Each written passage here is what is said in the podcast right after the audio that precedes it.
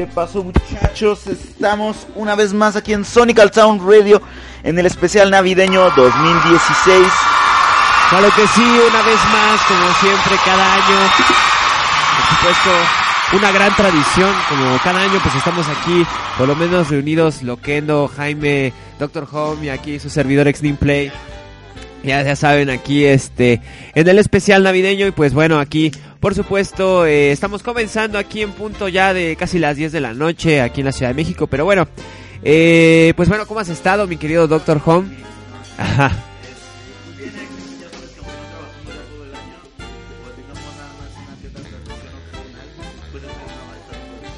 Claro, de hecho es este, tomamos año sabático, ¿no? Así como que literal. claro, claro.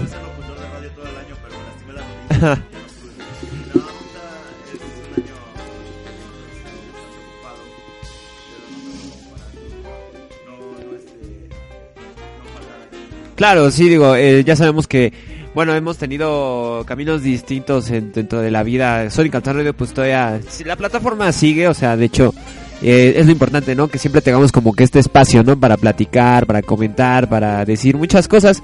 Y bueno, obviamente, pues hemos, digo, aparentemente no hemos mejorado, pero sí hemos mejorado bastante a lo largo de, de, de todo este tiempo. Digo, a como empezamos, a, lo, a como tenemos ahorita, que ya incluso metemos más música y todo, pues ya el presupuesto, ¿no? Ya va alcanzando. Entonces, sí, ya, ya nos dan aguinaldo ya por fin, entonces ya bono navideño y todo el rollo. Pero bueno, eh, pues bienvenidos aquí al especial navideño aquí en Sonic Town Radio. Por supuesto, eh, pues acá del otro lado de los controles Jaime, como siempre, ya, ya, ya, ya está más capacitado, ya tiene cursos y todo, ya se va al extranjero y todo el rollo. Claro, de hecho es increíble, pero qué bueno que siga aquí con nosotros. Y pues bueno, eh, vamos a comenzar, por supuesto, para con música, porque tenemos mucho que platicar en este gran especial. Eh, por acá vámonos con una pequeña rolita que yo quería, de hecho, eh, pues compartirles a todos ustedes. Que bueno, más adelante les voy a platicar un poco de la experiencia que pueden tener al escuchar esta, esta rolita viendo el video. Pero bueno, eh, vámonos ahorita con esto para empezar. Se titula Shelter. Esto corre a cargo de Porter Robinson. Así que no se despeguen aquí de la señal de Sonic Town Radio que todavía tenemos mucho más. Vámonos con esto, por favor.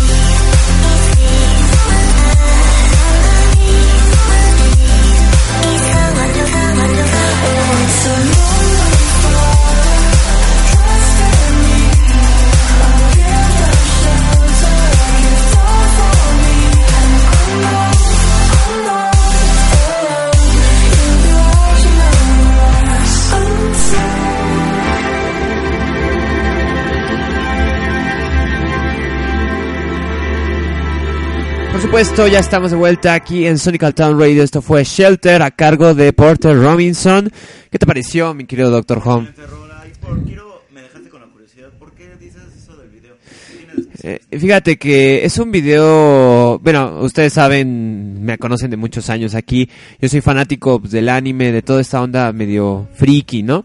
Entonces esta canción, el video es muy interesante porque fue una colaboración que hubo con este Crunchyroll, que es este servicio de anime que puedes ver anime online. Y esta este artista musical. Entonces el video es muy interesante porque cuenta la historia de una niña que vivía en una especie como de realidad virtual, así algo tipo Matrix. Entonces, eh, pero digamos fue como su papá fue quien la envió como al espacio en esta realidad virtual como para salvarla porque el, planeta pues estaba yendo a la destrucción total. Entonces, eh, pues ella como que pues, nunca se da cuenta, ¿no? Que vive en una especie de de Matrix, ¿no? Hasta que de repente como que empieza a tener recuerdos. Una gran coincidencia, pero pues aún así, digamos, es una persona que influyó mucho en la música en México y yo creo que en América Latina, porque no por algo, bueno, aparte de que he visto su historia toda dramática, ¿no? Entonces, este, eh, pues sí le da mucha fuerza, ¿no? A que esta, este personaje, esta, este gran músico, pues haya sido on radio. Por supuesto, pues hemos incluso aquí cantado canciones de del Noah Noah y todo. Hay un video por ahí entre un rincón de YouTube donde estamos cantando por ahí el Noah Noah. Entonces, digo, el Noah Noah, entonces digo, es una cuestión ahí, digo, muy importante de manera cultural. Entonces, eh, pues no sé qué, qué canción. Claro, claro. Sí, nos pueden seguir en, bueno, yo estoy como arroba xnimplay en Twitter, Doctor Home. algún saludo, burlarse de su suegra o comer una sabrosa manzana, entonces nada, estamos abiertos a peticiones. Mientras tanto los dejamos con el vivo de Juárez, esto es... El Noa Noa. No se despeguen aquí de esta señal. Sale pues.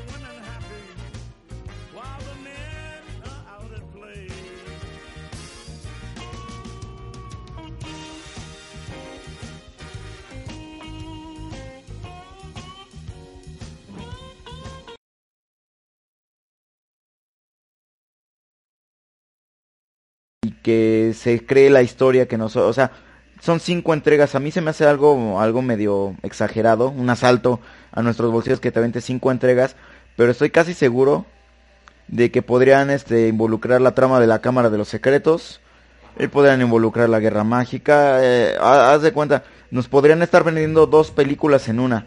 Te están vendiendo la precuela de las precuelas de Harry Potter y aventuras nuevas, exclusivas, frescas de Newt Scamander, porque incluso Newt Scamander es otro tipo de héroe.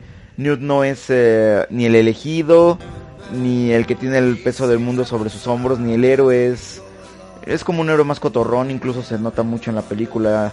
Es muy raro ver hay hay escenas de comedia en Harry Potter en toda la saga, pero ver así como que como la secuencia del, del parque donde sale el panadero gordito que que es la ese ese hombre es Sí, la, sí, es la la- neta. Ese hombre se llevó la película, literalmente. Lo que es ese hombre y el, el cacomiscle, güey. Esa rata que, que se comía todo, güey.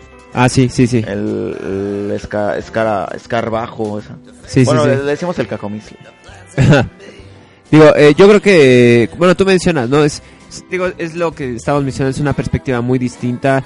Eh, Newt es, es como ese, es como ese héroe que, que este, que más o menos, digamos, eh, ¿cómo podría mencionarlo? Es un héroe, un héroe que cayó por casualidad dentro de todas estas situaciones, ¿no? Sí, es un poco más incidental porque Harry, o sea, el hecho de que ya sea Harry Potter ya, por eso ya lo corretan los villanos, ya, o sea, como que su vida ya, ya está en el foco. Sí, ya, ya sabes más o menos de qué va la trama, ¿no? Pero en este caso, pues sí dices, oye, ¿de qué se trata, no? O sea, como que él llegó así como por casualidad buscando sus propios intereses y de repente se vio envuelto en toda esta situación y ahora tiene que resolverlo, ¿no? Entonces, Sí, digo, es una aproximación muy interesante para, para esta historia, digo, yo por lo que vi en la primera película, creo que sí, sí tenemos bastante material para aprovechar durante las próximas eh, entregas, ¿no? se siente Las- muy fresca, la, se siente bastante fresca. No siente, incluso, ya, yo creo que ya las, las películas más pesadas de Harry fueron El misterio del príncipe y las reliquias parte 1. Teos están buenísimas. Sí, claro. Pero es, ya se pues, están pesadas en el sentido de que la, la saga ya se siente cansada, ya se siente como que estás viendo lo mismo. uno, o sea, Sí, ya estaba muy, ya al final ya dices, ya es, esta historia ya no puede dar para más. ya, ya no puede dar para más, me la estás vendiendo y aparte como la plasman. Ajá. Y a quién le pasó eso, ah, Rápido y Furioso ya, ahorita estábamos viendo el tráiler de la octava entrega. Ajá. Y no, la, la historia ya, en la sexta ya se ve gastada. O sea, la quinta hubiera sido un buen final. Sí. Ok, va, te compro la sexta, está chida. Sí, pero sí. ya, ya, ya la séptima ya estaba... sí, ya, ya estaba por lo último, ya era así como... No de- hubiera tenido tanto éxito si Paul Walker no se hubiera muerto. Yo creo, sí, bueno, sobre todo porque eso le dio mucha fuerza, eh, el bueno, en esa, en esa entrega, porque pues sabíamos, ¿no? Ya era despedirse de este personaje, que pues inició básicamente pues, desde la primera, fue el que apareció, eh, y pues bueno, obviamente pues en la tercera pues fue un spin-off que sí le dio frescura a la saga, pero ya regresaron... Un, spin-off que, que, que terminaron diciéndote como 5 o 6 años después. Es un, es, en realidad es una parte del, Sí, de, de, la que- saga. de la saga, porque acuérdense que se muere este chino, ¿no? Que Ah, eh, retoman, Han, sí. que retoman esa esa parte de que este regresan a Tokio. Digo, son cameos, ¿no? Dentro del mismo universo. Que está padre que hagan eso, pero en este caso, este, pues ya ya igual ya se siente como muy ya muy cansado, ¿no? Digo, ellos lo habían planeado originalmente como una decalogía, como tú lo habías mencionado Ah, el en año ocasiones pasado. en ocasiones pasadas, entonces vamos a ver cómo les va, pero bueno, Animales Fantásticos es una muy buena propuesta, yo creo que sí va por buen camino.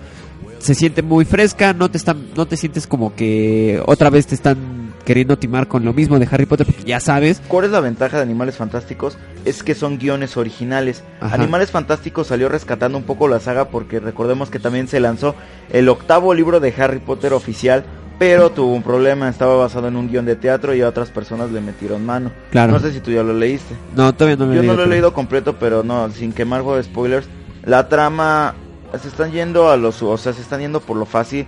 Harry Ajá. Potter que era nos sorprende, nos sorprende. Joan Rowling tiene esa imaginación y forma de que el personaje menos esperado sea el villano. Claro, Las claro. situaciones se complementen todo y dices, oh, como la cámara de los secretos, ¿no? Que dices, por algo insertaron a Ginny y todo y Sí, sí. Sí, que todo esté entrelazado y tenga una razón de por qué, ¿no? Y ya después te lo presento y digas, ah, cosas Y así. en la obra de teatro, y aparte de que sacaron a Hermione negra y a, y a Ron, que no, no tenía nada que ver con los personajes, Claro. eh, yo creo que se fue por una trama así muy, muy, muy simple de voy a- vamos a vender una, una octava entrega y que te vas por viajes en el tiempo. Claro. Sí, ya ahí es como de, bueno, pues ya que qué más nos queda? No, siento que no. La de, la de ¿qué, qué piensas hacer en tus demás libros? Yo, uh, Uh, muchas cosas. uh. Pudo ser un mejor libro, pero se chingó la rodilla. Sí, bueno, pero Animales Fantásticos creo que, digo, va por buen camino. Son, guion- como tú dices, son guiones originales, no dependen directamente de libros. Básicamente que fue el de- mucho también de lo que sufrió Harry Potter, Potter, porque tuvieron que adaptar obviamente los libros a las películas. Obviamente tiene que haber muchos cambios, tiene que recortar muchas cosas. Libertades porque- creativas, escenas que, que cambian, escenarios. Exactamente, o sea, no puede ser exactamente una copia del libro, entonces eh, en este caso pues ya te libras de eso, ¿no? Entonces si, si pasa algo es eh, única y exclusivamente lo que pasa porque es el guion. Entonces, eh, digo, también es una ventaja porque pues nos facilita mucho a, a los productores, ¿no? Como que te- ya no tener que lidiar con tantas cosas, digo, en cuestión de fidelidad.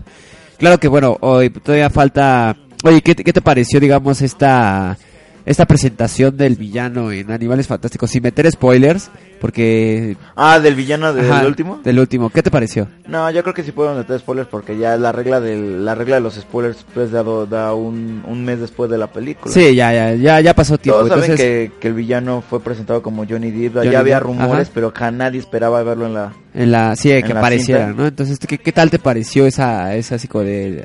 El villano me gusta, se me hace muy hitleriano porque eh, Voldemort también tiene esa, ese tipo de, de la sangre pura, pero este como que se va más a la dominación. Ajá, como que sí, Voldemort sí. los veía como así, Los este, sangre la sucia, escoria. ajá, ajá. Él se iba más por los sangre sucia, como que los muggles salían bailando nada más por diversión. Sí, sí. Y este hombre no diferencia entre sangre pura y sangre limpia, es agarra parejo y quiere ir contra los muggles, es Los un, muggles. enfoque bastante nuevo. Y ahí meten mucho este rollo de la discriminación que Joan siempre toca en sus películas, en Claro. sus películas, bueno, en sus obras. de sus obras. Sí, yo creo que también ese tema que mencionas de la discriminación es, es bastante interesante, sobre todo porque como que a la vez te hace pensar, te hace sentir que realmente están siendo muy injustos, ¿no? A pesar de que dices, pues es algo que es fantasía, pero sí te hacen como que te llega, dices, ay, si es que sí sufren estas personas, estos estos magos que los reprimen, ¿no? Entonces, ah, sí, sí. Entonces sí, sí tiene mucho que ver, digo. A final de cuentas, digamos, digamos, te lo hacen ver como un tema social, eh, claro, en el universo de Harry Potter, que pues es, es comparable a otras situaciones que sí ocurrirían en la vida real, ¿no? Este tipo de temas de discriminación que suelen surgir mucho en, en estas películas de Harry Potter también, ¿no? Manejan mucho, muchos temas emocionales. El aislamiento, sí, o sea, se nota mucho. ¿Cuáles son los, los tropiezos que tuvo la cinta? Los años 40, ¿qué son los años 20, no? 20, ajá, son Hubiera 20. podido dar para, o sea, se- sí hay rolas que dices, "Ah, ok, sí suena como veintona, pero hubieran metido, pues, por ejemplo, yo, yo pensé que iban a sacar una rola inolvidable cuando salen en el cabaret. Y dije, no ma, una elfa doméstica vaya cantando acá como Ah. tipo to- este Tongolele o, Ajá, sí, sí, o sí. Rosita Arenas acá en estos años y dices, Claro, claro. no, o sea, como que escribieron la canción de la manga y dices, ay, güey, hubiera estado más chido que jugaran un poco más con el ambiente de la música. Estuvo bastante aceptable. Eh, otro tropiezo, no me gustó. Creo que David Yates oficialmente puede decir que tiene un fetiche por, por el humo, porque como que los Oscurials fueran así como la traslación, que, que por cierto es una, es una aportación suya porque jamás mencionan que se hagan, se hagan nubes de humo. Ajá, ajá. Yo creo que estuvo bastante como que dices, ay, me hubiera gustado que mejor, no sé, se demostrara de otra forma el Oscurial, ¿no? Porque como que te deshagas y te hagas humo, dices, ¿cuál es la diferencia con con los estos Con los mortífagos. mortífagos, no sí digo digamos se vería como un poco más materializado porque los mortífagos era más humo y este es más como una masa por así decirlo por así describirlo pero sí se nota digamos ese fetichismo extraño que tiene que ¿no? tiene por, por eso y por, por, las cosas oscuras y cosas así digo está interesante. Digo ya este pues vamos a ver digo vamos a tener digo me parece que va a ser entregas anuales ahora sí de esta película Yo digo que, sí, igual que Harry, o sea, si son cinco años es para el 2020 y tantos, ¿no? Estamos a 2016, 2021 más o menos. 2020 vamos a estar viejos. la. Sí, ya estar, sí, ya muy ¿Cómo grandes. es? Arriba el ánimo, abuelita. Oye, pero te das cuenta que esta película está pensada directamente al público al que vimos Harry Potter, o sea, Sí.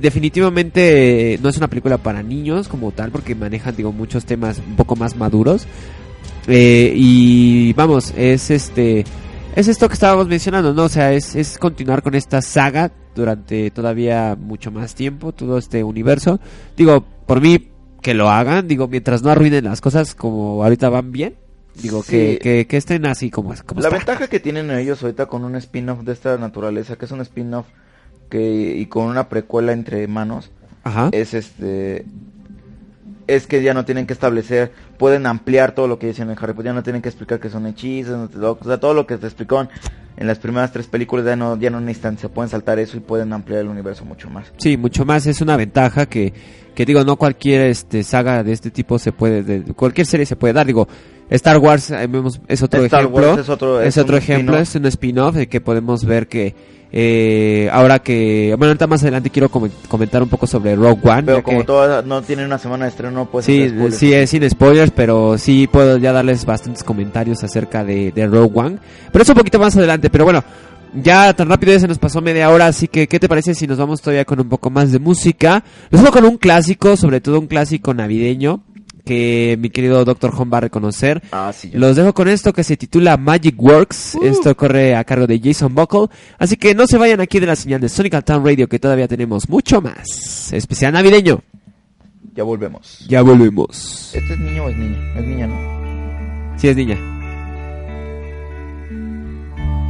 This one's going out to all the lovers out there. Hold each other tight and keep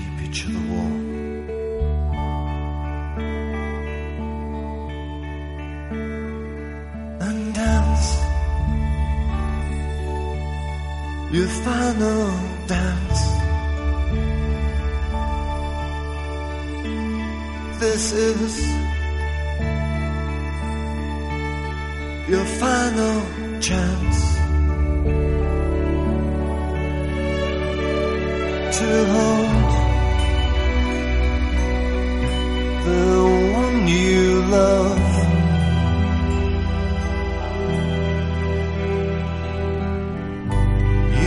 Know you've waited long enough.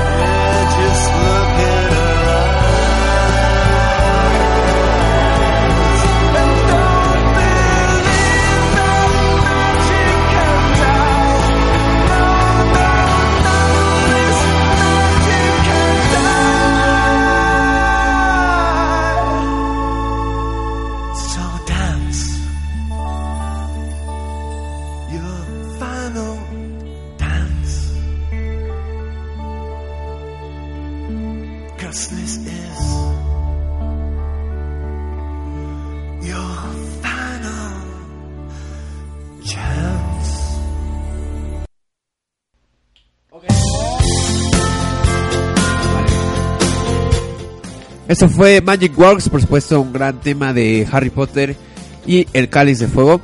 Clásico, ¿no? Clásico. Clasicazo. Ok, bueno, dejando ya de lado un poco el tema de animales fantásticos y dónde encontrarlos. eh, ¿Qué más tenemos por acá? A ver, este. ¿Qué tuvimos este año? Este año- la- el año pasado hicimos este, nuestras predicciones acerca de que, que venían, venían los grandes. en- El 2016 se conoció como el año en que los superhéroes se dieron entre ellos. ¿Por qué? No, se, dieron, pero Sí, pero eh, de no, golpes, no, no se dieron ah, en ese sentido. ¿por qué vino la entrega de Warner Brothers Batman v Superman?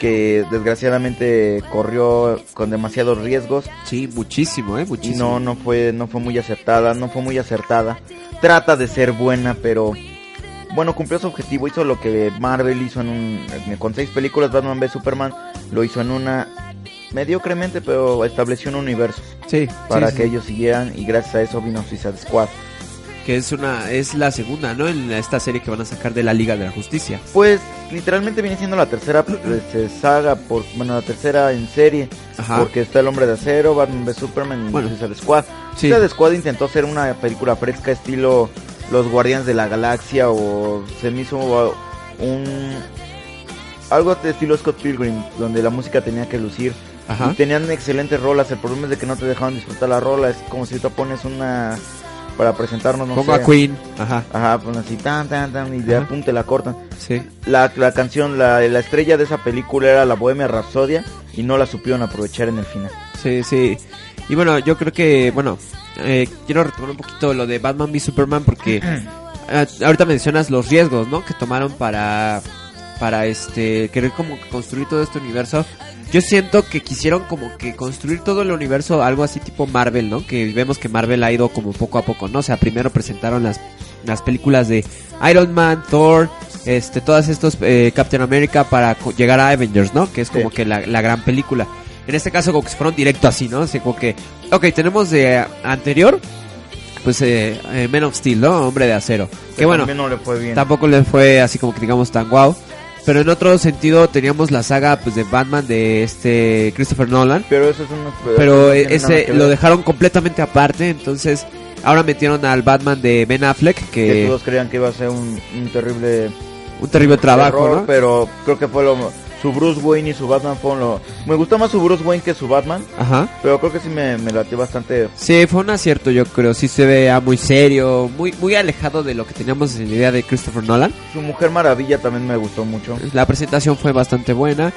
Y bueno, eh, como que quisieron como que retomar toda la, digamos como que sintetizar toda esta especie como tipo de Marvel, ¿no? Que te presentan partes tanto de este de Superman. a Flash metieron a Aquaman o sea te- como que lo quisieron hacer pero en una sola película. Y no, obviamente no, era demasiado material para lo que se iba a desarrollar en este en la trama, ¿no? Entonces- Problemas con una película de superhéroes, el villano, o sea, los villanos de Marvel son genéricos, esos de que siempre son hombres de negocio, algo por el estilo, lo vimos en Iron Man, lo hemos visto en muchas películas, y el único que todos amamos es a Loki. Claro. ¿Cuál es el claro. problema? ¿Cuál es el verdadero problema que tuvo? El ex Luthor no estaba bien definido. Me gustó la actuación de David Hesse, Sí, el- es lo que iba a mencionar. La actuación, en lo personal es buena, pero no es Lex Luthor. pero no es Lex Luthor. Pero si fuera otro villano que no fuera Lex Luthor, sí lo haría muy bien. Mételo del acertijo y le queda mejor. Sí. Inclu- Ahora vamos a- al villano más controversial que tuvimos en el 2016, el guasón de Jared Leto. Ah, bueno, que desde que fueron los trailers, como que mucha gente se sacó de onda, ¿no? Porque... Desde la primera foto, Sí, sí, porque vemos, ¿no? Que venimos de Heath Ledger, que hizo un excelente trabajo en la en este Batman, en Batman sí. Pero ahora llega, ¿no? Este Jared Leto y dicen, "Ay, este pues como Parece Mara Salvatrucha. todo Ajá, tatuado. Mara Salvatrucha nos va a saltar, este, van a venir con todos los chacas. Ajá, sí, el o rollo, sea, ¿no? es que un guasón chaca. Y la gente se defendía diciendo, ah, es que lo mismo decían del guasón de, de Ledger y que decían que día insuperable el de Jack Nicholson y, y la neta Heath Ledger sí. No, Sí. lo- no, no desestimó el de Nicholson porque yo creo que son guasones que se adaptan en su tiempo, o sea, en los Sí, como que 80. Como que cada uno tiene su personalidad de acuerdo a la época, ¿no? Sí, y también al, al- dependiendo del tipo de Batman, o sea, el, el guasón de, de Nolan era súper apegado a la realidad, incluso de que dejan de lado el accidente de, del ácido y todo esto, y lo de las cicatrices, eso es, es completamente de, de sus películas. Ajá. ¿Cuál es el problema de este guasón? Yo siento que no, ni siquiera lo dejaron lucir, la que lució más fue, fue Margot Robbie, Ajá. que había, ya habíamos visto en una película, no sabía, no sé si sabías que Margot Robbie es la que sale en cuestión de tiempo. ¿A poco sí? El Charlotte es la que Tim se quiere Ah, almorzar. sí cierto, sí cierto. Oye, sí cierto. Ah, Ahora que- ah, ah, Oye, sí cierto. Avísenme. Avisen, sí, claro, sí. Pero Margot Robbie lució como Harley Quinn. También yo creo que el, el personaje de Deadshot para ser un personaje tan... eh, no, no muy relevante en las historietas, lo, Will Smith cualquier personaje lo hace chingón. Sí, lo hace bien, lo hizo Y bien. pues sí. los demás salieron ahí para lucir y todo lo demás. Eh, la villana pues, estuvo muy genérica también, Enchantress no me gustó. Me hubiera gustado más que el que rescataban fuera el guasón o que iba y los hubiera traicionado por el estilo. Ajá, ajá. La verdad no me gustó cómo plasmaron la relación de Harley y el Guasón. Ajá. Ahora tú ves a todo el mundo diciendo, es que yo quiero, quiéreme como mi, como mi locura, Mi ¿no? Y locura, ah, sí, dicen sí, que sí. quieren su relación con el Guasón, pese a que es una relación de abuso físico totalmente Sí, por parte del Joker. ¿Cuánt- ¿Cuántos, ¿Cuántos memes no habíamos visto antes de que decide, ay, es que yo quiero ser como Quinn y todo el que rollo? sea como el Guasón. Ajá, Soy única y, original. dicen, ajá, soy la única y original y todo el rollo. Y, y les ponían, no, niña, entiende, la relación es así, se llevan de la fregada, ¿no? Entonces era así como de, bueno, mucho poser, ¿no? También. Pero bueno, eh, bueno, en, en construcción, bueno, ya que estamos retomando el tema, ¿no? De que están construyendo este universo, DC Comics. ¿Tú cómo ves la proyección que le han dado tanto como Batman v Superman con Suicide Squad con las nueva con la nueva película de la Liga de, de la Liga de la Justicia? ¿Qué futuro le ves a, ahora a Warner con Liga de la? Justicia, yo la neta me gustaría tener fe, pero Zack Snyder no sabe dirigir películas de superhéroes. Sí, no, no. Sabe trabajar bien, yo siento que incluso Ben Affleck haría una mejor, un mejor trabajo en The Batman. Ajá. Yo no sé quién se le ocurre. Después de después del- del- de, de la metida de pata que dio en El Hombre de Acero, tuvieron que traer a Batman porque se supone que iba a ser el último miembro de unirse a la Liga de la Justicia y lo tuvieron que traer porque si no la gente no hubiera ido a ver Superman 2.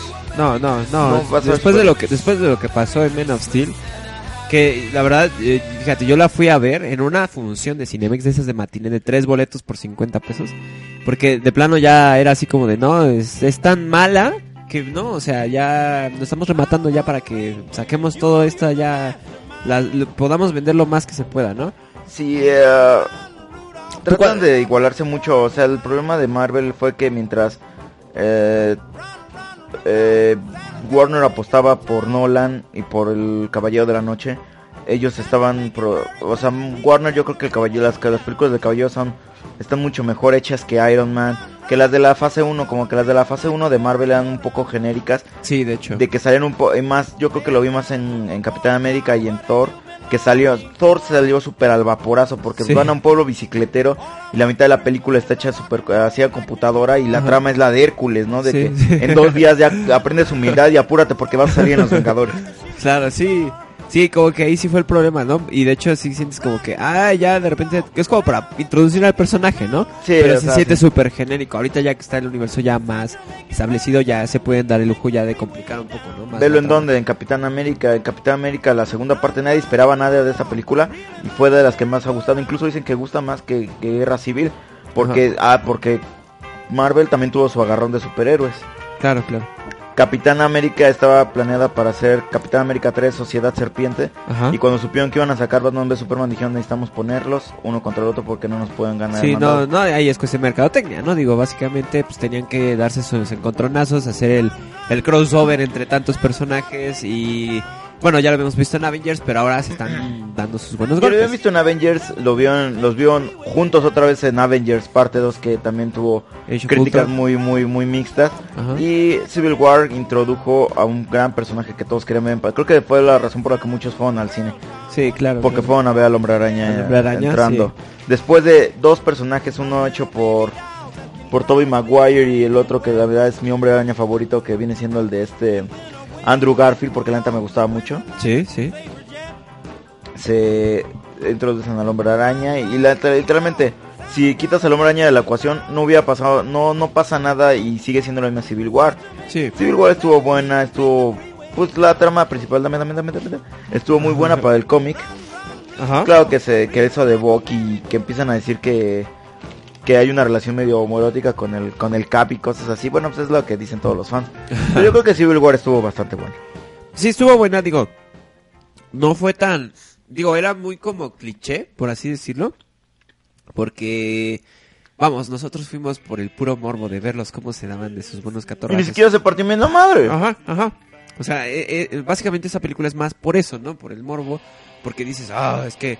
Cómo se empieza a, a crear esta diferencia, ¿no? Entre opiniones y cómo unos apoyan a unos, otros apoyan a otros. Y ahora vamos a darnos a, este, a, los, a los buenos golpes. Creo que el, personaje que más ha evolucionado es Tony Stark. Porque, bueno, en la primera de la, pri- de la primera Avengers sí se nota como que establecen su personalidad. Ajá. Pero después de Iron Man 3 des- y, y después de, de Era de Ultron, literalmente él no quería que lo controlan y después está pidiendo control porque realmente ya vio el, el desastre que, que causó con Age of Ultron. Me hubiera gustado más que lo coercionaran como te hacemos responsable de lo de Ultron y ahora tienes que hacer la cara del, del movimiento, pero porque literalmente yo pensaría que el Cap trabajaría más con el gobierno. Sí, claro, claro, claro. Pero pues, resulta, ¿no? Que ahora es todo lo Es contrario. la ¿no? inversa, sí. Es a la inversa, digo, es algo que, que no esperaríamos, pero bueno, hemos visto incluso que Iron Man pues carga con todo el peso, ¿no? Que de las acciones que él ha tomado, ¿no? O sea, de que en Avengers pues todo lo que ocurrió, ¿no? Que él De saca el misil de, de, la, de la Tierra, lo lleva a través del portal, cuando destruye sus trajes en Iron Man 3, o sea, hemos visto que él es como que él ha tenido mayor conciencia, eh, le ha caído más en la conciencia todo lo que ha hecho. Sobre, empezando porque pues, era el dueño, ¿no? De Stark De Industries. Stark, o sea, Industries, desde de Stark Industries, después va con el, el legado desde de su papá, después lo del corazón. El personaje estaba muy bueno, pero yo creo que en Iron Man 3 es buena. De- para hacer el primer producto post Avengers es buena. Yo Ajá. creo que era el único que podía llegar para abrir para abrir la segunda fase, pero fue el error del mandarín otra vez sus villanos vaporazos. Sí, sí. Fue lo que metieron la pata para. Esos vi- villanos así como de, ah, soy... Quiero darte Quiero, este, quiero sorprenderte, pero Pero ya eres muy cliché, eres muy, muy cliché, entonces sí. Pero bueno, Civil War, yo creo que... Pues sí, fue una muy buena película. Ahora, este, ¿qué otra hubo este año? Se me fue. Este, que salió mm, así buena, buena, buena. de Marvel, ¿no? Apenas salió. Ah, eh, bueno, volvió a quien seguía ampliando el universo. Y ahorita introdujeron la película debería llamarse La Gema del Tiempo en lugar de Doctor Strange. Ah, sí, Doctor Strange. Doctor sí. Strange. Han salido dos películas independientes, Ant-Man y Doctor Strange. Ant-Man literalmente salió para que tuvieran un equipo completo en Civil War porque no entiendes por qué está en Civil War Ant-Man. No, de hecho, nada más es como, ah, ya lo traje. O sea, literalmente lo llevan en una camioneta jetón, no sabes por qué está ahí. Ahora, ¿cuál, es el- cuál, cuál fue el eh, Doctor Strange? Me gustó dos veces. Ant-Man es más cotorra, pero Doctor Strange me, se me hizo menos tediosa. Se mm, introduce algo, o sea, lo de la magia y todo esto. Y aparte, mete el rollo de las gemas del infinito. Sí. La neta no me gustó lo del final de cuando él dice, he venido a negociar, y he venido a negociar y cosas así. Pero creo que de ahí la, la película es bastante buena. Se me figuró mucho Iron Man 1. Porque Sí, ¿no? la neta, Como- yo sí iría a ver una secuela de Doctor Strange. Sí, claro, claro. Es, es como introducir como... Fíjate, a mí esa de Doctor Strange se me hizo como... Vamos dándole otro enfoque a, a estas películas de superhéroes. Un to- ese toque más tipo espiritual, todo el rollo misticismo que... Que pues, vamos, no, no hemos visto en ahorita actualmente en las películas de superhéroes. Simplemente pues sabemos que son dioses, superpoderes, radiación, todo el rollo. Y esta es Científicos, soldados. y esta me gustó mucho porque siento que es como ver el tipo película así el origen, que ves que Mm. las estructuras, es así todo súper súper fumado, pero creo que es una muy buena propuesta y es un es un superhéroe muy interesante. Fue entre el origen y Batman Inicia. Porque Mm. cuando va se me hizo súper. Así como muy, muy fusilado de cuando sale Batman Inicia que va a Medio Oriente a buscar respuestas. Yo creo que Marvel va por, va por un buen camino. Este año vamos a, vamos a estar descansando un poco de Marvel porque hasta el 2018 viene lo bueno que es este. La, el próximo año vamos a estar aquí hablando de las expectativas porque van a salir los primeros trailers para Guerra Infinito. Ajá. Infinity War, bueno, ya. Y hablando de trailers, ahorita esta semana nos han bombardeado, ya, ya mencionamos el trailer de, de la saga que quiere competir con la risa en vacaciones y tener más este más películas que es la decalogía de Rápidos y Furiosos. Y otro tráiler que por ejemplo ya salió fue mi villano favorito. Mi villano favorito, pues la neta sí me entretienen, pero yo nunca he ido a ver, en- nunca la he ido a ver al cine. Al cine. Yo solamente la 2. Vamos, después de Minions, eh, híjole, es que Minions no, fue, Minions fue un, un Ah. tropiezo muy cañón. Fue un tropiezo muy cañón, fue nada más puro comercial. Fue un comercial de una hora y media de, de eso. de Minions. Y siento que es mejor que se queden con la saga de, de mi villano favorito porque Minions no, así su propia película no. Y esperemos no, le caiga la maldición de la tercera parte, que Shrek 3 y la era de Ah, hielo sí. sufrieron. Sí, Shrek tercero, oh Dios, esa película no la, no la tolero. No, está, está horrible. No puedo creer cómo después de tan buena Que s- no. secuela que hicieron en dos y que la tres haya echado a perder todo. Sí, yo creo que ni, ni el doblaje la salvaba, como que hasta el doblaje lo hicieron muy, muy este, muy, ah, muy, muy teto. O sea, el de la primera parte me gustaba porque, aparte del, del usaba el lenguaje como muy, muy barrio, ¿no? Cuando lo hacían, Ah, sí, chale, este, algo así, ¿no? Sí, Mis no, no. nachas y cosas así.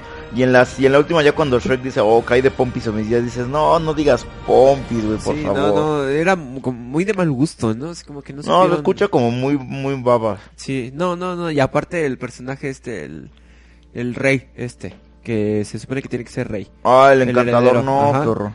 No, no, no, no, no, ya, ya, ya, estaba muy, muy mal, pero bueno.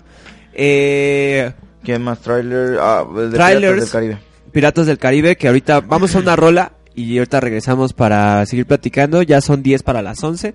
Así que no se despeguen aquí de la señal de Sonic Town Radio, estaba buena la plática, friki aquí de, de todo lo que ha pasado en el año en el cine como cada año, así que no se despeguen aquí de la señal de Sonic Town Radio. Precisamente nos vamos con algo de lo que vamos a platicar aquí este más adelante. Eh, los dejo con un tema súper, súper especial de Uncharted 4. Esto va directamente de Uncharted 4. Así que, eh, Jaime, mientras está aquí eh, pues encontrando la rolita, no olviden seguirnos acá, eh, escribirnos, sobre todo aquí estamos en Facebook. Eh, estamos eh, atendiendo pues, todas las peticiones que ustedes tengan. Twitter también, arroba Xnimplay. Y acá, mi querido Doctor Home, arroba Laloneira. Arroba Estamos aquí al pendiente de todo lo que ustedes quieran. Así que nos vamos mientras con algo que se titula A Thief's End. Esto corre a cargo de Henry Jackman, por supuesto un gran compositor también que hemos, ha sido reconocido en el cine. Así que no se vayan aquí de Sonic Town Radio, este es el especial navideño. Sale pues.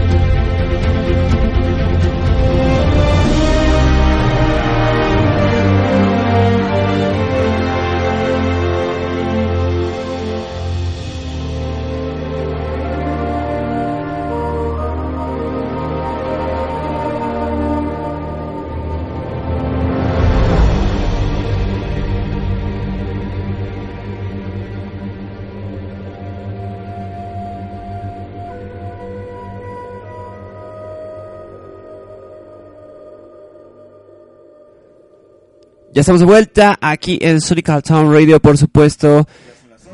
Ya, ya, ya, sí, ya, ya, ya. Entonces, eh, pues bueno, continuamos aquí con el especial navideño. Ay. Sí. Digo, por si no les quedó claro que era navideño. este, bueno, vamos a comentar ahora de Uncharted 4, otro juego que fue lanzado a mediados de este año, haciendo un recuerdo del 2016. Uno de los juegos más esperados para PlayStation 4 desde que terminó pues, Uncharted 3, vimos The Last of Us, The Last of Us y ahora este pues estaba esperando, ¿no? Algo nuevo de Naughty Dog. Eh, cuando se hizo el anuncio de Uncharted 4 hace ya varios años, pues sabemos que pues tomaba bastante tiempo, ¿no? De desarrollo. Entonces, este, apriétale el botón por ahí, por favor. Es que si no, si no, no te vas a escuchar. Doctor Home Listo, está, sí, ya estoy. está, eh, no Es quiere salir al aire. Esto. no Entonces, seas egoísta. no seas egoísta, bro. Entonces, haz de cuenta que, bueno, salió este juego aquí, eh, Uncharted 4, tuvo pues una recepción bastante positiva.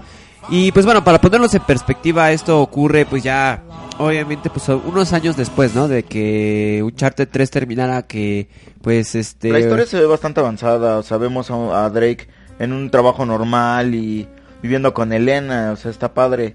Y lo que me gusta es como cuando sube al sótano y están llorando la- las balas y todo lo Sí, demás. ¿no? de- de- sí, o sea, ya se siente como de ya estas épocas que viví pues ya fueron hace mucho tiempo, ya tengo como una vida ya más establecida, una vida normal, que de hecho es lo que Que él quería. eh, lo que él quería y este y vamos, el esta este juego se, se es como su narrativa ya es un poco más este digamos un poco más compleja que los este juegos anteriores porque sabemos que bueno Uncharted 2 Uncharted 3 y el primer Uncharted si era esta típica historia tipo Indiana Jones no que era así como del superhéroe el, el buena Sí. onda digamos si era si tenía como que pues, su, su chica no y, deci- y, y de eso yo una escena en Uncharted 2 que le dice ah yo soy yo soy el la- modelo del año lo pasado, ¿no? Esa, esa escena me encanta. Entonces, vamos, era una historia muy cliché, ¿no? Muy hollywoodesca. Y en este caso ya lo, lo hicieron un poco más como personal. Porque sabemos que es- incluso tratan temas más fuertes, ¿no? Como la relación que tienen con su pareja, Ah, sí, la, la relación del hermano, que a final de cuentas resulta ahí que te cambia, te hacen un plot twist medio Oh, interesante. espera, no me digas, no me lo digas. Entonces, digo, no, no quiero spoilear aquí a Doctor Home, pero pues es que la verdad, la verdad sí, sí tiene giros muy interesantes de la historia. Cosa que uh, Naughty Dog, el estudio, nos tiene acostumbrados eh, desde el The Last of Us. Este tipo de cambios que te dicen, ay caray, como que pasó algo que no te esperabas. Esto se ve mucho en Uncharted 4. A mí la verdad me pareció un juego excelente. Yo creo que en cuestión de gráficos es donde más brilla.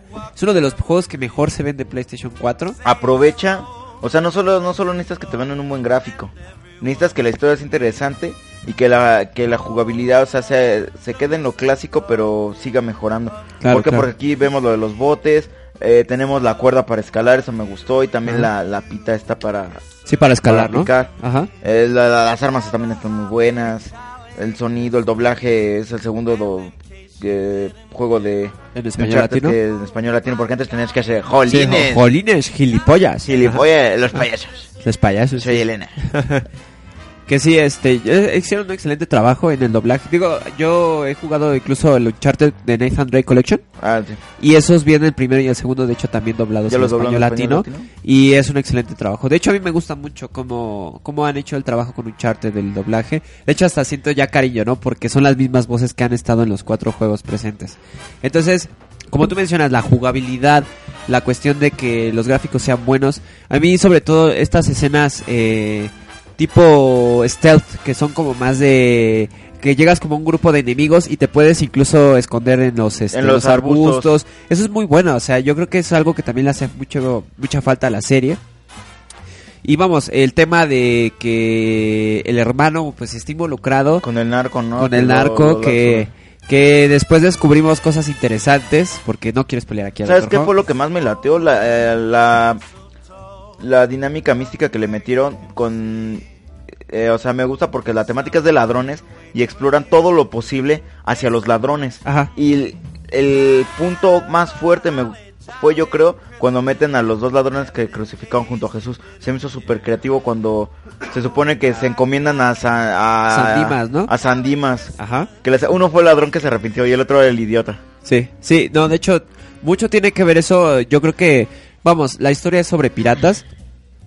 Hacen muchas referencias a este tipo de cosas, ¿no? De que, como tipo de cultos que tienen a lo largo del juego. De hecho, cuando llegas a esta ciudad Libertalia.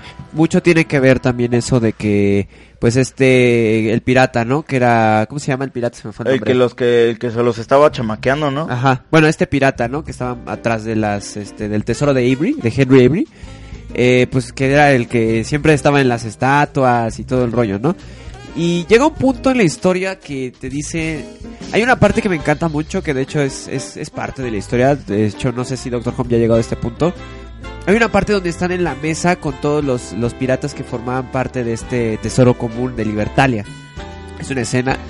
Llegas y están todos ahí los cadáveres. Y te dice, es que le, le cuenta a Elena así como, es que imagínate, estaban aquí Henry Avery y estaba este su, su otro compañero que eran como la mancuerna. Ah, sí. Y le dice, ¿te imaginas que estaban aquí todos reunidos para según discutir como este dejar las diferencias de lado por el tesoro común? Y te imaginas que ellos dos hacen un brindis, todo el- todo lo, lo que bebieron estaba envenenado y solamente ellos dos no bebieron la copa. Entonces dices, imagínate Pinches traicioneros. presenciar este momento con todos estos en esta misma mesa. Sí te hace sentir, ¿no? Como que estás viviendo la historia. Digo, es una de las cosas que más me gustan, sobre todo de Uncharted, que te meten en esa, en ese modo de vivir la, la, la historia, ¿no? ¿Crees que una quinta parte sería errónea? Pues según este Naughty Dog ya no ya no van a ¿Hacer a, más? este, hacer más este ya anunciaron de hecho oficialmente que ya no va a haber más Uncharted, de hecho este es el último. Aparte del DLC que ya está anunciado que bueno, ahorita más adelante vamos a platicar sobre él. Pero sí, ya de hecho ellos anunciaron que este es su último Uncharted. Y digo, está bien porque yo, bueno, ya vi el final y siento que sí, como que ya quisieron darle Cerrarlo este, cerrarlo súper bien. Y sí, de hecho, eh, ya no ya no hay manera. Por el final ya no hay manera como de continuar este pues toda la, la historia de Nathan Drake. Digo, a mí en lo personal, pues se me hace triste porque es un personaje que he querido mucho. Es entrañable. Es muy entrañable, es como el, el Hollywood de los de las consolas de videojuegos, entonces verlo pues así irse como ya en esta última entrega pues sí es como medio difícil, ¿no? Para para mí. Ahora, hablando de entregas de piratas y de quién sí se arriesgó a una quinta parte, es nada más y nada menos que el querido capitán Jack Sparrow. Jack Sparrow, claro, Disney. Después de esa eh, controversial cuarta parte de Navegando en aguas desconocidas, por más que le quisieron meter, no estuvo mal, la neta, no, está- no es aburrida, pero como que te regresan a la, a la trama de la búsqueda de tesoros después de que te presentaron la guerra de los piratas, entonces sí, sí sientes como que te llevan de, de más a menos. Sí, sí. Y esta vez no quisieron eh, escatimar en gastos y se fueron por uno de los mejores, creo yo, villa actores que hacen villanos memorables después de haber visto su trabajo en el 007. Y estoy hablando de Javier Bardem, que va a ser el Capitán Salazar. Ya salió en el primer tráiler, el nombre oficial es eh, Piratas del Caribe, un hom- los hombres muertos no cuentan No cuentos. cuentan cuentos, claro, claro. No creo que quepa en una playera. No, no, pero pues yo, yo creo que es hora, ¿no? De que por fin como que Disney retome la grandeza que hizo de esta, estas, esta serie de películas. Porque, vam- vamos, como que fueron evolucionando poco a poco, ¿no? La primera es buena. La primera es buenísima, esta es la de culto. Sí, es la de culto, es, es como te introducen todo este rollo de, de los piratas y la fantasía, ¿no? La dos es, es, para mí es como que el villano Davy Jones es como... Me gustó. Me gustó mucho. En la 3 siento que ya como que lo estaba medio explotando un poco a Davy Jones. En la 2 es, es bueno porque es este barco, ¿no? Que el El holandés errante, errante.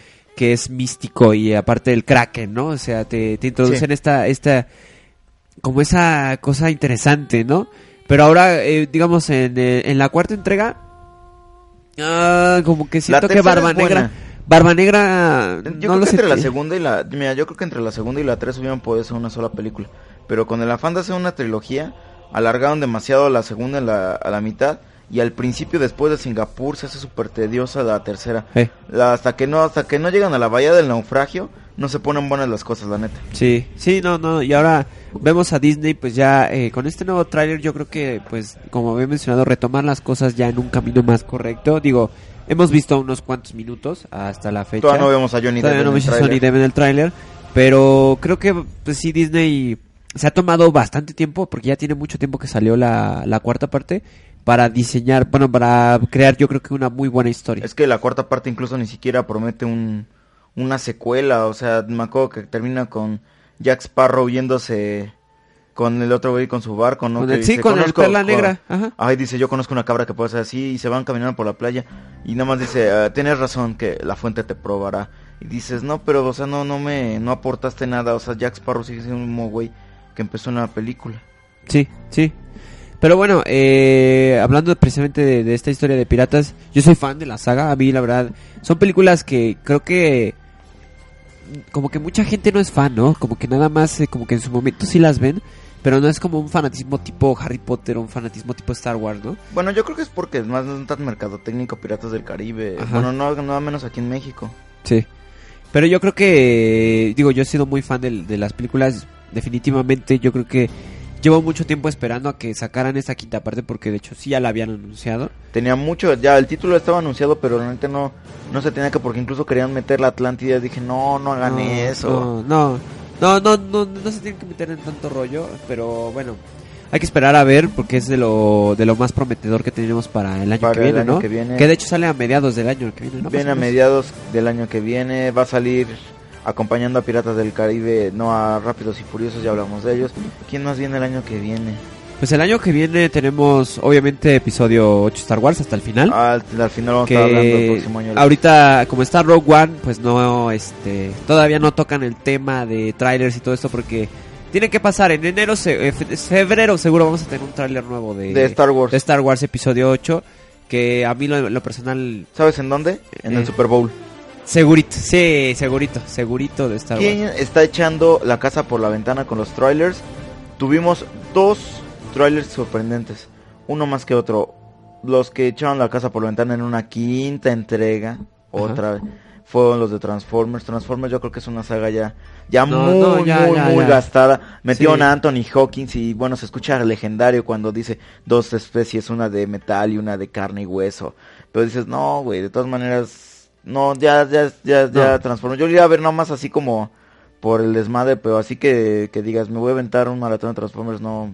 no no ya esa saga ya debe- o le dan una buena un buen reboot o de plano el ya- cuarto intentó hacer un buen reboot, pero la neta no, estaba, estaba pésimo. No, no, esa saga como que ya no. No, a mí en lo personal yo creo que me quedo con la, la segunda. La tercera La me segunda gustó más cuando, me gustó más el escenario donde toman la ciudad Ajá. y las canciones, porque la segunda y la de la primera se me hacen como súper similares. Sí.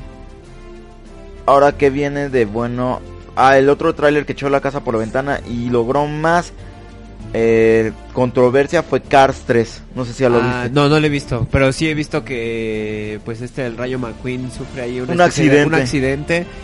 Que digo, eh, Que es bueno, Paul Walker en, en Cars. ajá, Paul Walker en Cars y ves los típicos memes, ¿no? Que dicen, ¿qué está pasando? O sea, Ah. ahora resulta que Leonardo este, DiCaprio ganó un Oscar y desequilibró el universo. todo el universo, todo ha pasado por culpa de él, ¿no? Entonces, eh, vamos, yo nunca he sido, en esto, yo nunca he sido fan de Cars. Digo, me gustan muchas películas de, las Pixar. películas de Pixar. De Pixar sí soy fan de las películas de Pixar, pero siento que Cars no, o sea, no, simplemente es de lo que menos me gusta de Pixar. Pixar, yo creo que Cars es muy criticado. Por ejemplo, a mí me gustan mucho los, los cortos de mate y la segunda me tardé en tomarle el sabor y pero sí, sí me lateo.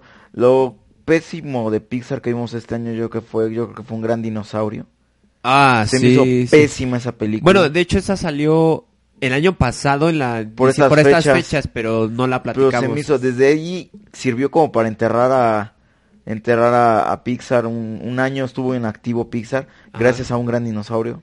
Sí, de hecho fue como y se me hace raro, ¿no? Porque ese mismo año sacaron este intensamente que fue buenísima. No, intensamente es- tiene material para mucho. Sí, entonces yo siento que digo, yo creo que de lo menos que, que digo he visto de, de Pixar es Cars, pero bueno, cuéntanos por qué porque es controversial esto de que Bueno, dicen que el tráiler es muy oscuro para niños. Yo sí creo que un accidente, o sea, no es la primera vez que vemos un accidente en Cars. Ajá. La primera, en la primera película trata sobre cuando el rey se accidenta y el Rayo McQueen renuncia a, la- a ganar y lo empuja, todo dado al Catra y te da a entender que no que ganar no es lo importante, sino sea un buen competidor. Sí. Yo creo que a lo mejor ver al héroe malherido o que no creo que ponen introduzcan la muerte del Rayo McQueen, la neta. No, pero a no, lo no, mejor no. queda impedido o algo por el estilo. o Tiene una especie de trama re- de rehabilitación como tipo tipo competidor que se madrea y El, se- el de me chingué la rodilla. Ah, me chingué la sí me chingué la llanta izquierda.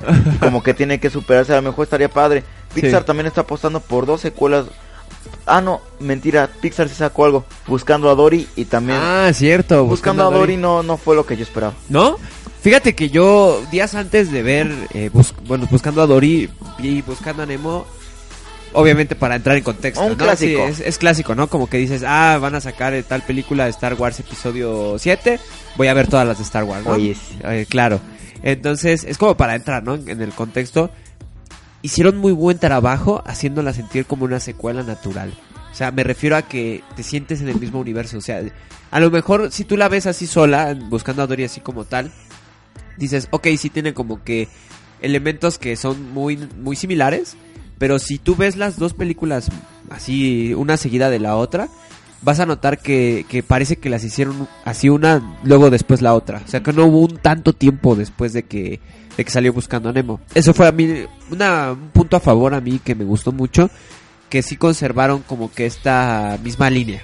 De que este pues el, el océano, los personajes eh, retoman la escena donde se topa Dory con este Con Marlene. con Marlene, entonces este sí te digo, como que yo sí la siento como natural ese- esa transición, pero ahora yendo al tema de que de la relación que tiene eh, Dory con lo que está buscando de sus padres y demás, no tiene ni la mínima fuerza que la primera de Buscando este, a Nemo eh, pegaba Nemo. mucho con, con los papás porque era la historia de un niño discapacitado con su aleta feliz, un padre soltero y sobreprotector. y que aparte del niño secuestrado, Y ¿no? aparte que el niño secuestrado, el niño perdido, incluso Buscando a Nemo es un este es un nombre de una asociación que apoya a Disney para niños extraviados. Sí, que de hecho un dato curioso es la película animada más exitosa de todos los tiempos.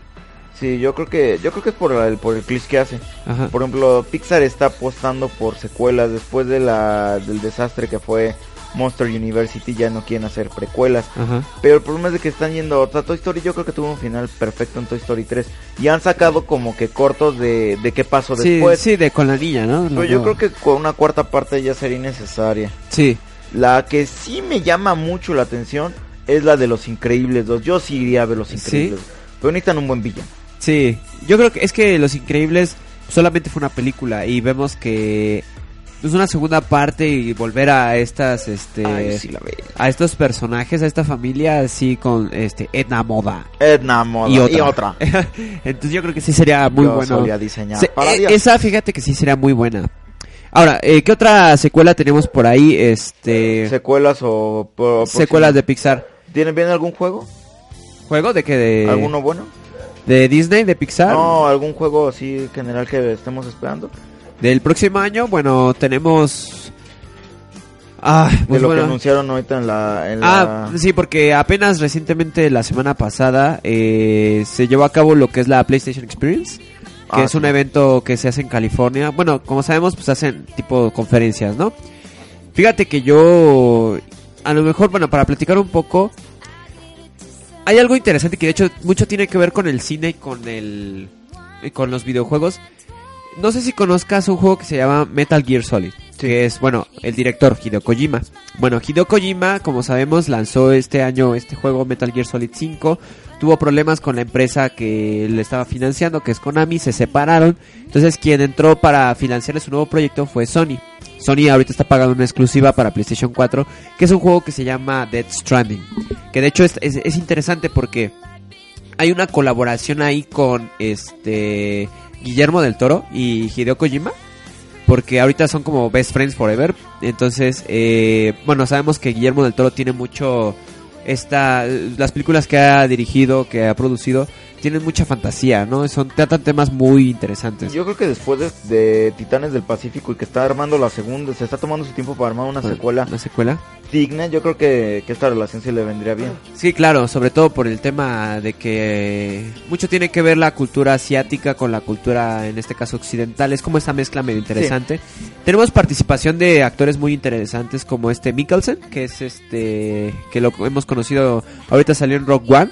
Este, y es conocido mucho por la serie de televisión de, ¿cómo se llama? Este, Hannibal. Ah, sí. Este que este actor ahorita acaba de ser confirmado, de hecho hace poco en, en uno de los trailers. Y el este otro que sale de en la serie de Walking Dead, que es este Norman Reedus, que es este que, que está un poquito de cabello largo. Son, eh, ahorita está, he estado trabajando con muchos actores, de hecho está posiblemente va a haber eh, confirmación de una nueva actriz que ahorita ahorita les digo el nombre porque es medio famosilla, entonces ahorita les digo les digo exactamente quién es porque este creo que es esta en Hathaway, no me acuerdo. Ah, iba- No, Hathaway no, no es medio famosilla, es famosilla. Es famo- No, no, no estoy seguro del nombre, ahorita se los, se los checo, pero eh, seguro, eh, estaban en el cast tres actores famosos, entonces este juego, eh, les digo, fue anunciado este año. Y es medio interesante porque va a ser una especie de mundo abierto, pero va a tratar temas medio complejos como relación de como de bebés que son como clones y a la vez como tipo como la guerra, entonces es como un mundo abierto de acción con temas medio bizarros. Digo, apenas está en desarrollo así como que muy temprano, entonces tiene mucho todavía que, que ser anunciado y bueno, esto fue algo de lo que se anunció en la PlayStation Experience. También se anunció la The Last of Us, la parte 2, la segunda parte, que es otra también que estamos esperando mucho, que tiene que- mucho que ver con que Ellie, que es la protagonista, una de las protagonistas del primer The Last of Us, en ese entonces tenía como 13, 14 años, ahorita ya tiene 19 años, ya pueden fantasear con ella, ya es legal. Ya, la- ya no este, huele a, a Ministerio Público. entonces, este, pues bueno, ahora se busca, digamos, como que el tema de la venganza, ¿no? En The Last of Us en la segunda parte. Eh, y bueno, otros juegos, ¿no? Que el año que viene, pues, se viene el nuevo Marvel vs. Capcom. Ahorita que Eh, dijiste Last of Us, Ajá. estaba, me acordé que, que, que lo comparaban mucho con el trailer de Old Man Logan, la última participación de Hugh, de Hugh Jackman, Ajá. como rompió un récord como la persona que más representó al mismo superhéroe en una franquicia. Ajá. Va a ser su última vez como Wolverine. Wolverine, sí. Que Y- ya se ve viejo y todo. Ajá, ajá. pero la neta, yo, o sea, sí me gustaría verla, pero es que ya después de ver... X-Men Apocalipsis me gustó, pero como que sí me hizo, me hizo la trama súper sencilla, como lo más fácil a donde se pudieron y no quisieron arriesgar nada. La Ajá. neta me gustó, me hubiera gustado que metieran más este rollo de la religión, Ajá. porque, o sea, Old Man Logan no sé en qué, en qué parte de la línea del tiempo quedaría, sería una historia alterna. Ajá. Pero se ve buena, o sea, después de las películas de Wolverine solos no han triunfado mucho, me gustó más este de Wolverine donde va a Japón que, que donde es la de Orígenes Wolverine, o sea, no, no. De No, plano. estaba- no hay como que dijo, tenemos tantos mutantes, necesito que los metas en el guion así. Sí. En la- el problema de, de X-Men Apocalipsis yo creo que pasa en el segundo acto cuando los llevan a la, a la prisión. Porque literalmente el guionista no sabe qué hacer con los adultos y los deja parados en una celda Ajá. mientras los, los adolescentes van intentando rescatarlos. Y yo dije, no, no, no, no me gustó. Como que no. Oye, hablando ahorita que estás hablando de X-Men, Deadpool también salió este año. Ah, Sí, Deadpool salió este año y rompió esquemas porque la neta no se me hizo una película así como súper de culto. No, pero no. sí está muy buena. Está muy buena. Como que se va por una línea completamente distinta. Es una película que no esperarías ver de Marvel, así como tan. No, como- se me hizo un tipo Pilgrim. Ajá. sí. Original. Ajá, muy original.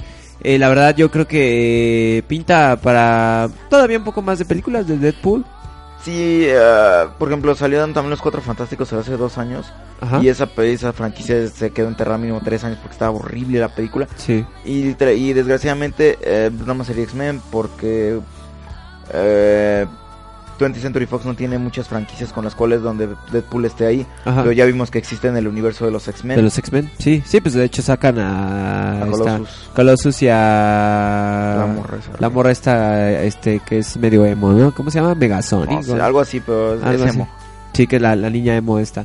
Pero bueno, eh, vámonos con un poquito más de música. Ahorita regresamos, por supuesto, aquí en Sonic Town Radio. Son las once y cuarto de la noche en el especial navideño. No se despeguen aquí, por supuesto, de Sonic Town Radio. Eh, nos vamos con una rolita, a ver, ¿qué te gusta? Algo navideño. Algo navideño, a ver, ¿qué, qué, tú sugieres aquí, mi querido doctor? Algo Paul? navideño. Ponte algo navideño, algo chido. Vamos a poner eh, The Most Wonderful Time of the Year. ¿Te, Ah, te ya late? va, me late, me late. Es clásica, es clásica. Entonces nos vamos con esto que corre a cargo de Andy Williams. Se titula It's the Most Wonderful Time of the Year. No te despegues aquí de la señal de Sonic Town Radio que todavía tenemos mucho más.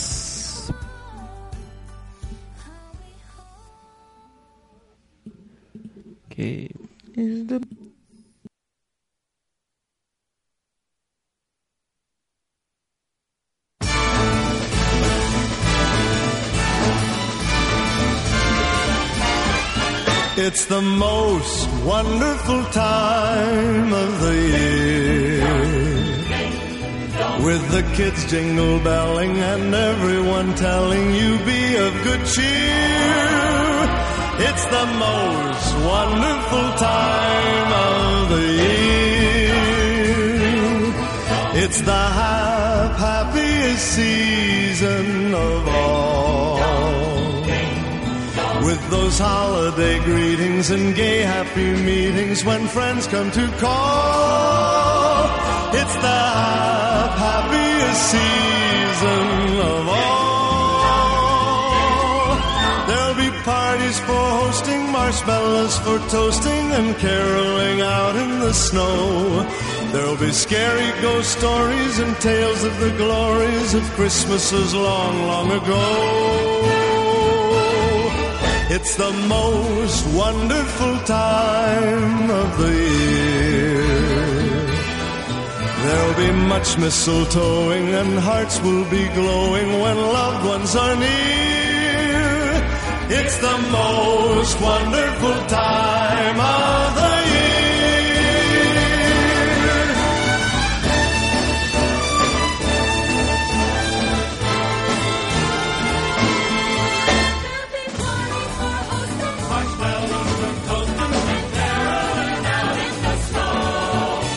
There'll scary ghost stories and tales of the glories of Christmases long, long ago.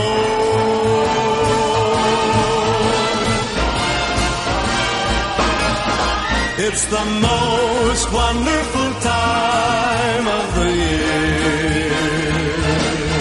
There'll be much mistletoeing and hearts will be glowing when loved ones are near. It's the most wonderful time. Yes, the most wonderful time. Oh, the most wonderful time of the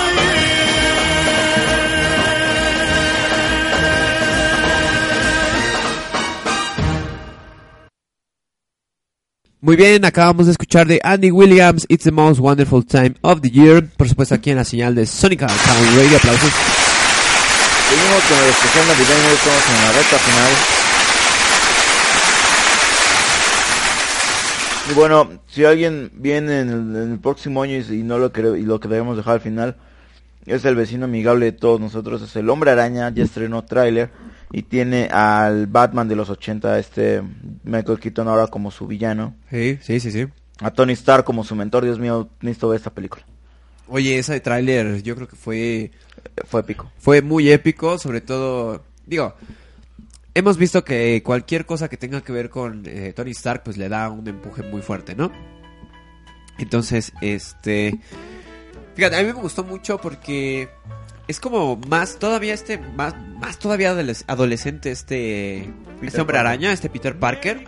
Yo creo que sí pinta mucho para tratarte más, un poco más de, oye niño, es, yo soy tu mentor, me tienes que hacer caso, tipo así de, de Tony Stark, ¿no? Se me hace muy, muy babas porque no manches le dice, no, no, no es parte de los Vengadores, pero sí yo, o sea, sí te invité a que te dieras en la madre co- con el Capitán América, se me hace medio incongruente. Sí, sí, pero bueno, es, es como este, más como relajo, ¿no? Y digo, digo, pinta muy bien para hacer este, esta, esta nueva etapa, ¿no? De- del hombre araña que, eh, pues hemos visto, yo creo que ha sido el que más cambios ha tenido aparte de, bueno, de, de Marvel. Yo creo que ha sido el que más hemos visto los cambios a través de estos reboots que le han dado a la, a la serie, ¿no? Entonces, este, claro, lo hemos visto con Hulk, con otros este superhéroes, pero en este caso yo creo que como de los más emblemáticos, porque le han dado un tratamiento más de películas solamente de, de Spider-Man, porque Sony es quien tiene los derechos. Tenía los derechos. Bueno, tenía los derechos, en este caso pues ya está con este con Marvel Studios. Eh, pues en este caso pues yo creo que es una de las de las películas que pues sí van a van a ser muy bien recibidas. Es como más tipo, es que no sé cómo describirlo. Yo siento que el Hombre Araña es el Iron Man de esta época. O sea, Iron Man fue mucho por mucho tiempo el pilar donde donde se sostuvo el universo Marvel porque en todos lados tenía que salir un cameo de Iron Man, tenían que mencionar a Tony Stark y ahora ¿Sientes que ya es como que están pasando la batuta a la nueva generación? puede ser porque pues es que el Hombre Araña es un personaje, o sea, el Hombre Araña puede llenarte la, la sala de la misma forma que te llenaría una persona que va a ver Los Vengadores. Eso sí. Sí, porque yo creo que es de los más reconocidos, ¿no? Es el Es emblemático de es el emblema de Marvel. Yo creo que si piensas en Marvel, el primer, el primer eh, personaje que Superhéroe es el piensas es el hombre araña. Sí, es el más emblemático y digo. Entonces, eh, pues hay que esperar. Digo, yo tuve la actuación que tuvo Tom Holland en este Civil War fue, Fue muy buena. Fue muy buena, fue muy divertido. De hecho, yo creo que sí es un personaje que, de hecho, en el cómic incluso es un personaje que siempre hace burla, ¿no? Entonces, este se vio muy reflejado en el en, el, en la película y ahora pues con su propia película yo creo que sí va a ser con la tía May este un buen, una muy buena Pero, bueno, no, la tía May se pone cada vez mejor. cada vez se pone mejor es el, el gran secreto de la tía May que cada vez está más joven Entonces, entonces es el curioso caso de la tía May. exactamente entonces eh, pues bueno hay que esperar todavía un poco ¿cuándo sale? ¿cuándo se estrena el- la película? En julio. En julio, sí, en verano, básicamente.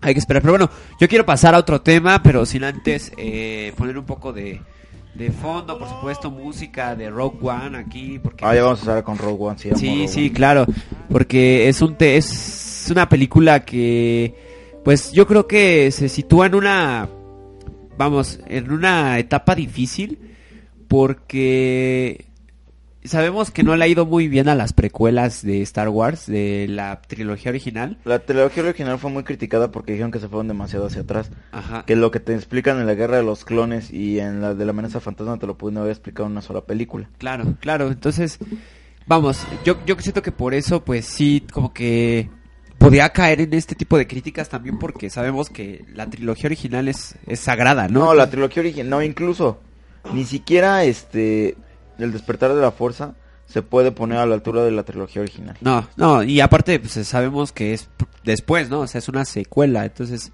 retoma muchas cosas de, O sea, la- obviamente, sí, de la trilogía. Le respetan muchas cosas, Pero- pero, pasaron la batuta. Sí, Yo pasaron la batuta. Entonces, en este caso, eh, a Rogue One, pues sí cargaba como, quieras o no, con una responsabilidad muy fuerte. Pues era justo lo que pasa antes de, de episodio 4. Si lo trataban solamente como una secuela y lo habían puesto episodio tres y medio, pues estaba, hubiera estado aquí. Aquí lo que están ofreciéndote es una historia alterna del mismo universo que eh, tiene un evento que conecta que viene siendo el robo de los planos. Ajá. Sí, que de hecho es lo que, eso, eso es lo que yo sabía, ¿no? Que cómo consigue la rebelión los planos para destruir la estrella de la muerte.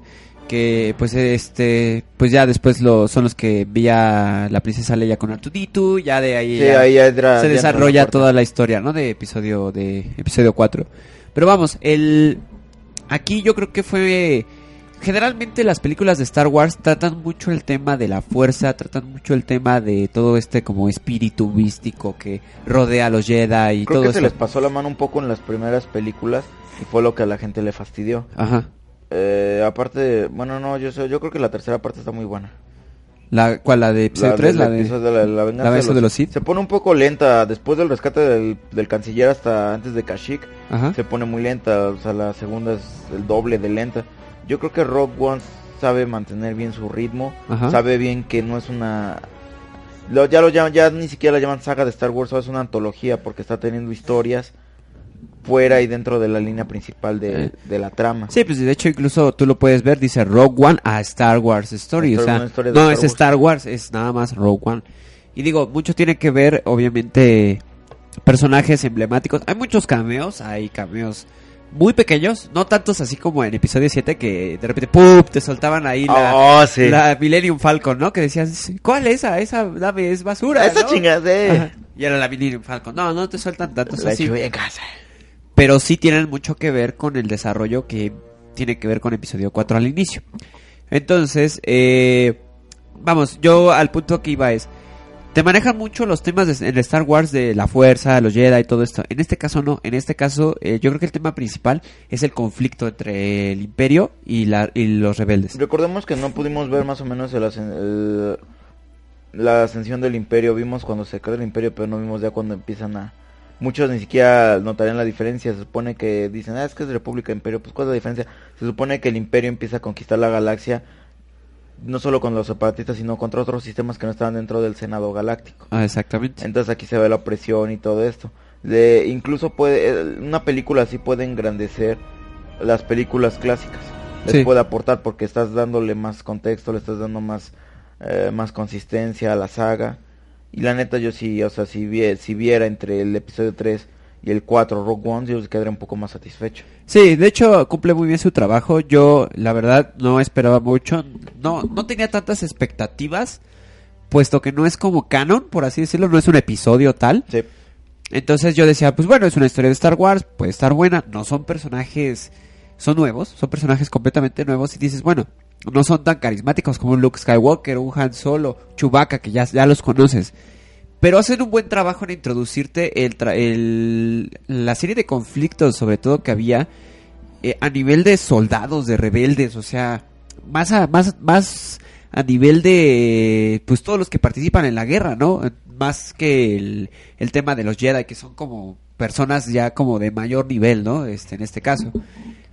Entonces, yo creo que sí te acerca mucho a este universo que está de cierta manera implícito en Star Wars, pero como que nunca, como que siempre lo dejan de lado. Yo creo que para hacer 20th Century Fox, yo creo que entonces yo creo que es problema de los, los que son dueños del de X-Men, otra vez regreso a X-Men porque yo creo que esa es la, la saga perfecta que tiene para ejemplificar eh, precuelas, secuelas, reboots y crossovers y la han regado una y otra y otra vez por la incongruencia de los eventos, de las fechas, de los perso- de los personajes y Star Wars no, Star Wars hace precuelas, hace secuelas y lo que busca es que tengan congruencia. Incluso cuando las editan y cuando hicieron la edición en la versión de colección Ajá. de que meten la cara de, o sea, quitan al, al otro Anakin de los 80 Ah, y sí. ponen a, a Hayden Sí, ahí que, hacen ediciones CGI, ¿no? Que les van modificando de cierta para manera. que para que tenga un poco más de, Sí, ajá, de, de lógica, de lógica con la con las con las precuelas que él tanto critican, o sea, a mí me gustan la neta. Sí, sí, digo, son buenas películas, no son malas películas, sino que como que la gente no les... Es que no son. Star Wars, o sea, no, es, no son la saga original. Ajá, sí, por eso precisamente fueron como así de... "Ugh", esto como que no es como que lo que yo estaría acostumbrado. Ves, ves a Anakin Skywalker, ves a Obi-Wan Kenobi, pero de todas maneras no tienes un Han Solo. Dicen que lo, el problema es de que el- la química de los personajes en las tres originales es lo que le da la grandeza, es del villano, es Vader lo que le da la grandeza y aquí lo Sí. que vemos es la creación de Vader. Exactamente. Pero bueno, eh, tomando, regresando un poco a Rogue One. El final, sin spoilers, porque obviamente no les voy a dar spoilers, fue el más adecuado. Yo creo que sí, el final fue el que dije... Si, si no supiera qué es lo que pasa en la New Hope, en episodio 4, Ah, yo sí estaré buscando la secuela. estaría buscando, no, o sea, yo estaría así como de, ¿qué sigue? ¿Qué sigue? O sea, obviamente, ya sabes qué sigue, ¿no? Pero el final estuvo muy bueno. A mí, la verdad, yo creo que sí hicieron un excelente trabajo en hacer esta conexión, porque es una, es una precuela que es así directísima a episodio 4. O sea, los eventos ocurren, digamos, por así ponerlo, una semana antes de episodio 4. Lo gacho de, de Rogue One es de que es una clara, un claro ejemplo de que Disney ya, ya vio el éxito que puede tener una película de Star Wars Sí. y no, no van a gastarse los, los episodios, ya están haciendo, la, creo que la siguiente antología es este Han Solo, Solo. una historia de Star Wars. Ajá. Sí, que de hecho también, este, pues le van a sacar mucho jugo, obviamente, porque Han Solo, pues, conoces muy poco realmente en la... Pues sí, pero es que el problema es de que no vas a tener a Harrison Ford. No, exactamente. Ese problema es como Ajá. cuando hicieron la, la, este, la precuela de Hannibal Lecter. Ajá. Tienes a un Hannibal joven, pero no, no es Anthony Hawkins. No es y desgraciadamente el personaje se hizo grande por Anthony Hawkins. Sí, el, el actor es quien lleva, ¿no? La batuta con el personaje. Digo, es un problema, yo creo que, obviamente, pues, por, por la cuestión de que ya pasaron muchos años de Es las como películas decir, méteme, métete, ya vamos a hacer una nueva serie del Chavo del 8, pero sin Chespirito. Ajá. Consíguete lo más similar. Sí, no, no, no, no, es, es imposible. Yo creo que por eso episodio 7 lo hizo bien, porque eran los personajes mucho tiempo después, ya los mismos actores participaron y obviamente con su papel original. Pero ahora que estás como en una antología... Y no quisieron quemarlo porque se veían quemar Hamill por ser el héroe, pero Harrison Ford tiene más jale. Ajá, Y lo y mejor lo quisieron quemar a él solo, como que él llevara toda la todo episodio 7. todo el episodio 7 y un poco Leia, pero Leia no puede llevar el episodio sola. Ajá, Entonces mejor los ponen como pareja, dejan a Chewbacca vivo ajá. y ahorita van- vamos a tener en episodio 8 todo Luke Skywalker. Sí, todo Luke Skywalker, que de hecho, uf, episodio 8 se va a poner, se va a poner, Se va bueno, poner buena. se va a poner muy bueno, muy Aunque bueno. el villano lo dudo, no sé, el villano como que se me hace muy genérico. Ay, el este cómo se llama Snoke, Eh, ¿no? no, ajá, y, y también Team de general no, no me convence. Ah, No, no, no me No. convence, por más de que tiene cara así de maldito, no, cuando da su que se discurso. meta a su closet ahí. a- No, no, no, no me convence, no, no, no, no me trago su actuación de, de Así villano. de, yo te vi muy enamorado hace unos días y ahora me quieres Ah. vender la imagen de rudo. Así. Ajá, y deja de eso, también el, el chavo que sale de de Ben que no, de Ben solo, no, tampoco no, no, no se la está, dicen que estaba muy feo. Este Kylo Ren, ¿no? Sí, Ajá. no. Pero bueno, yo creo que es que es más dramático Kylo Ren, pero bueno, vamos a ver cómo, cómo nos va en episodio episodio 8. Pero bueno, vayan a ver Rogue One, la verdad sí se las recomiendo mucho. Esta película es para fans, porque sí tienen que conocer mucho el contexto de qué es lo que está pasando. Hay locaciones que sí tienen mucho que ver con el origen de los Jedi.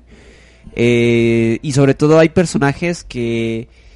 Bueno, hay, hay una cuestión aquí medio interesante porque sabemos que en episodio 4 hacen mucha mención de que los Jedi desaparecieron. De que están que, extintos. de que están extintos, entonces solamente quedan así Obi-Wan, que, que, que ya es una... es- son personas que ya no existen, Se básicamente. supone que el transcurso de episodio 3 al 4 son como 20 años, que es la edad de Luke Skywalker. Ajá, En 20 años se supone que la- los Jedi se metificaron y hicieron una religión así muerta. Ajá. Vader es lo único que quedaba. Sí. Entonces, muchos de los eventos que ocurren en esta película son la razón de por qué están extintos los Jedi, cuál era el conflicto, este, pues todo lo que... Siguen La- echando mano de todas las... Ajá, Siguen echando, o sea, no, no, no tratan de como decir, dejen atrás las, este, las otras tres porque no les gustó. No, Ajá. al contrario, Rogue One puede incluso engrandecer el más el episodio 3. Sí. A mí me gusta mucho el episodio 3. Entonces, pues vayan a verla, es muy recomendable. Doctor Home, por favor, tiene que usted ir a ver este... Vaya, voy a ver Rogue One. Rogue One. Star Wars Story, la verdad, el no, la, la actuación de Darth Vader me pareció adecuada. Sabemos que pues, Darth Vader es un personaje muy fácil de interpretar porque pues es máscara. Creo que eh, incluso Earl, Earl Jones, que es el que le da la voz a Darth Vader, porque no es el actor, no está buscando un güey alto y ya el diálogo lo dice Earl Jones. Ajá, Con tantos sintetizadores de voz ahora ya ni siquiera podría ser necesario. ajá, Pero yo creo que es más todo el contexto que tiene. Darth Vader es un personaje cuando lo ves entero. ajá, Se hace personaje cuando lo ves entero porque en la 1, pues eso es el malo. ajá. En la 2 lo ves como el, el- el- o sea, en la 2 es el punto clímax del güey más desgraciado de... eh, ahí es donde se hace villano. Sí, es el Pero villano la, de la galaxia. 6 es donde ya puedes ver a Darth Vader completo, que es cuando vuelve a ser Anakin Skywalker. Ajá, Yo creo que es, es lo que hace grande a Vader. sí. Yo creo que, bueno, en esta ocasión pues es, es importante, es un personaje muy vital en este en la conexión que tiene con episodio 4, entonces sin más spoilers, pues yo creo que sí recomendable. Yo la verdad les digo, no tenía expectativas y me fui con una muy buena película de Star Wars. Sí, es que con un buen sabor de boca. Sí, sí, la verdad es recomendable. Y digo, a lo mejor no va a ser el éxito que tuvo episodio 7, obviamente, porque pues episodio 7 es para como nuevas generaciones, es un poco más digerible. Además dicen tema. que que una película tiene éxito no solo por la por el éxito en la primera semana de estreno, sino cuántas veces regresa una persona a verla al cine. Exactamente.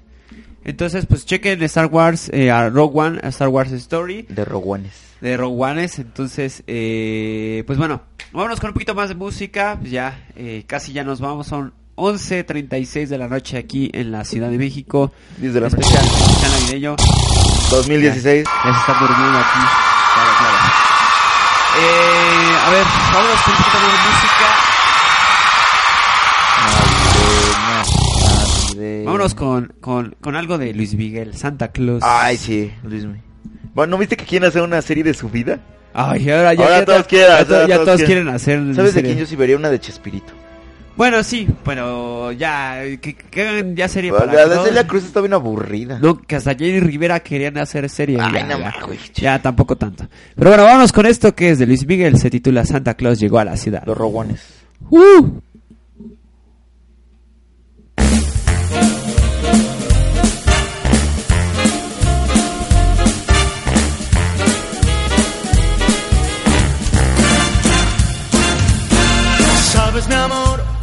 Pórtate bien, debes llorar, ya sabes por qué. Santa Claus llegó a la ciudad. Todo lo apunta, todo lo ve, sigue los pasos, estés donde estés. Santa Claus llegó a la ciudad. Te observa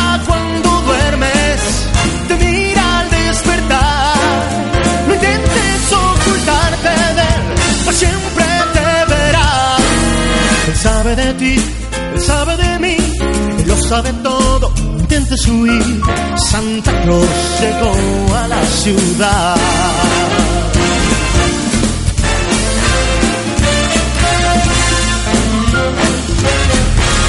Santa Claus llegó a la ciudad.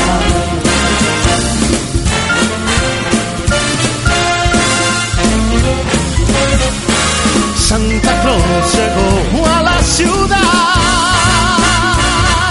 Te observa cuando duermes, te mira al despertar. No intentes ocultarte de él, pues siempre te verá. Sabe de ti, sabe de mí, lo sabe todo, no intentes huir.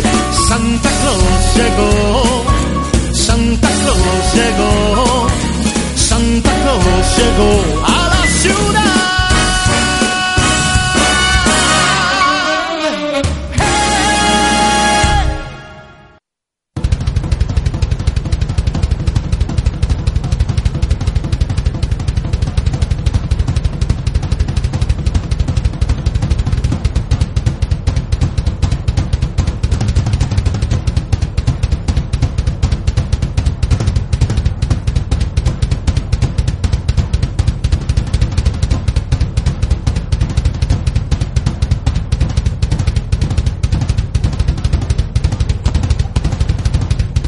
Muy bien, aquí está de fondo la rola que tanto decía. ¿Cuál la de los rogones? Sí, la de Popurrock navideño, la que decía acá. Bueno, pues ya hemos llegado ahora sí al final de Final este especial. especial. Digo, duró menos que Otros otros, años, años, pero, pero- bueno, tuvimos algunos inconvenientes al inicio. Nunca puede fallar, digo, es en vivo. Pero bueno, cumplimos este año con el especial La meta. navideño, cumplimos con la meta, platicamos un rato. Deposítenos, por favor. Necesitamos favor. crear nuevos crits. Eh, sí, por favor, este, donaciones aceptan. Ahorita les pasamos el número de cuenta y todo el rollo. Pero bueno, llegamos a un este a este al final de este especial navideño, un año más, 2016, con todos ustedes. Aquí seguimos eh, Sonic Atom Radio. Bueno, sabemos que todavía tenemos otro proyecto que es con Beat Sounds, que ese es un poquito más seguido, pero seguimos aquí transmitiendo con todos ustedes. Así que, pues bueno, eh, Doctor Home, algunas palabras, comentarios. Como finales? siempre, feliz año nuevo. Espero que nos veamos el siguiente. por supuesto, claro. Eh, esperemos ajá, que, que todos nos permita seguir viéndonos. Y pues, eh, que tengan el mejor 2017 y la mejor Navidad. Claro, claro. Play. Y pues cerramos bueno, contigo. Eh, claro, claro. Entonces, pues bueno, muchas gracias aquí a Doctor Home por este venir aquí a los estudios de Iztapalapa, aquí a Lomas de Lomas de la Viga, Viga. por supuesto. Este, y pues bueno, agradecer acá aquí a cada uno de ustedes que nos eh, nos, eh, nos sintonizó, este, pues también desearles una excelente Navidad. Un buen inicio de año, eh, por supuesto que cumplan todas sus metas, no se atraganten tanto, por favor. si no- que no, la dieta luego viene en enero. en enero, exactamente, la famosa dieta de enero. Entonces, eh, pues bueno, de- a nombre de todo el staff, pues les agradecemos mucho por haber estado aquí con nosotros. Y pues bueno, les damos un gran abrazo a todos ustedes. Y pues bueno, eh, ahora sí nos despedimos. Feliz Navidad. parte- feliz Navidad a todos ustedes. De parte de aquí de todo el staff, Doctor Home, aquí de Jaime, Loquendo, que todavía ya están allá arriba, ya están cenando. ya están cenando, entonces eh, nos escuchamos ahora sí Eh, en la próxima estén al pendiente de nuestras redes sociales para más información acerca de lo que vamos a tener el próximo año. Y pues bueno, nos vamos con una última rola, por supuesto, la clásica de cada año. Muchas noches. Muchas noches, buenas, buenas gracias. Chao, bye. Así que los dejo con esto que se titula Oh Children de Nick Cave and the Bad Seas. Y con esto nos despedimos. Muchas gracias. Chao, bye. Tómense su chocolatote y a dormir. Que la fuerza los acompañe. Bye, bye.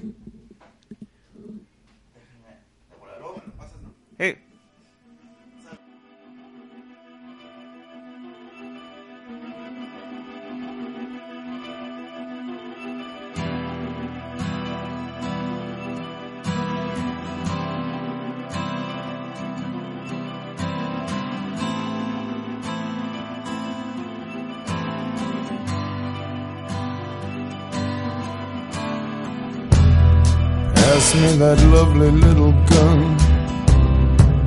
My dear, my darling one. The cleaners are coming one by one. You don't even wanna let them start.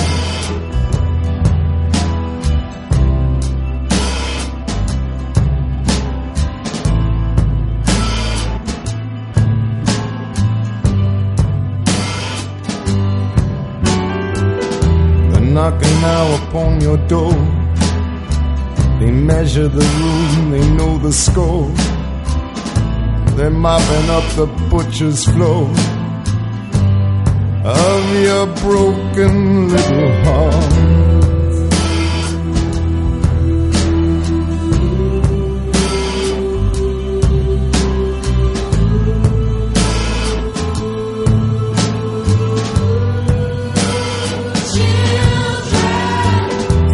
Us now for what we done.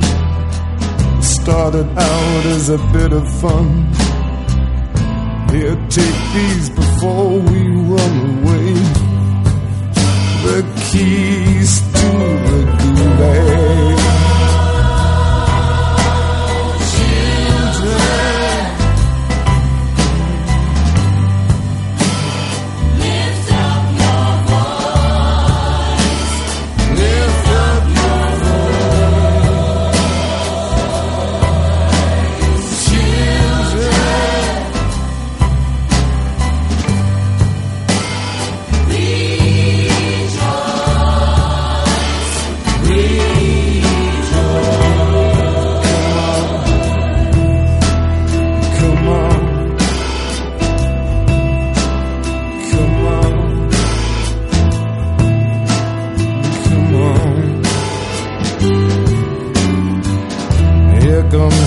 And poor old Jim. They're gathering round with all my friends. We're older now and the light is dim.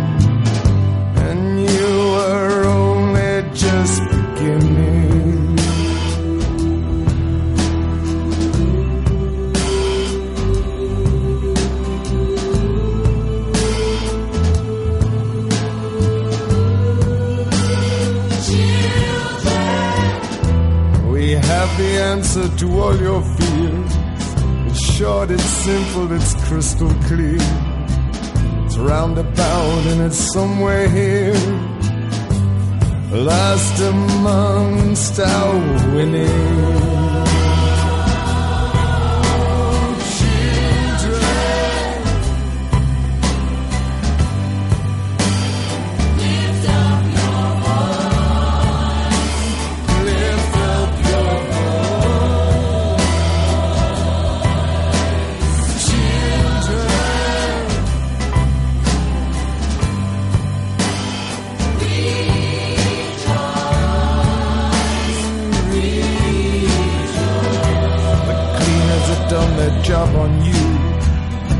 Hip to it, man, they're in the groove. They've hosed you down, you're good as new. And they're lining up to inspect you.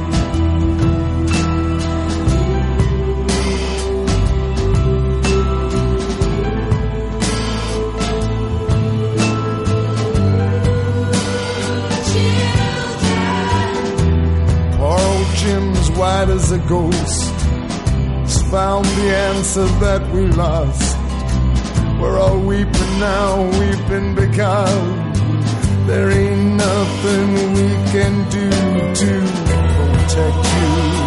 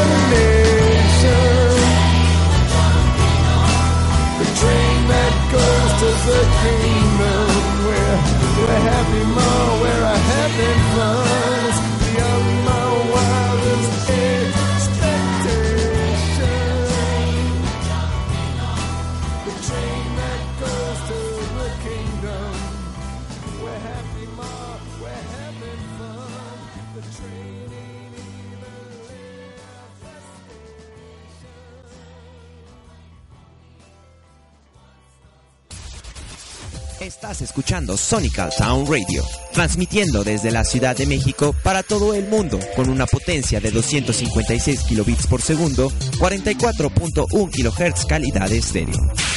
We won't play another song until we're damn good and ready. En esta época decembrina te deseamos una feliz Navidad y un próspero año nuevo. No olvides seguirnos en Facebook y Twitter, arroba Sonical Sound. Deja que la música inunde tus sentidos. Solamente aquí llevamos las artes más dementes al mundo. Oh, ho, ho.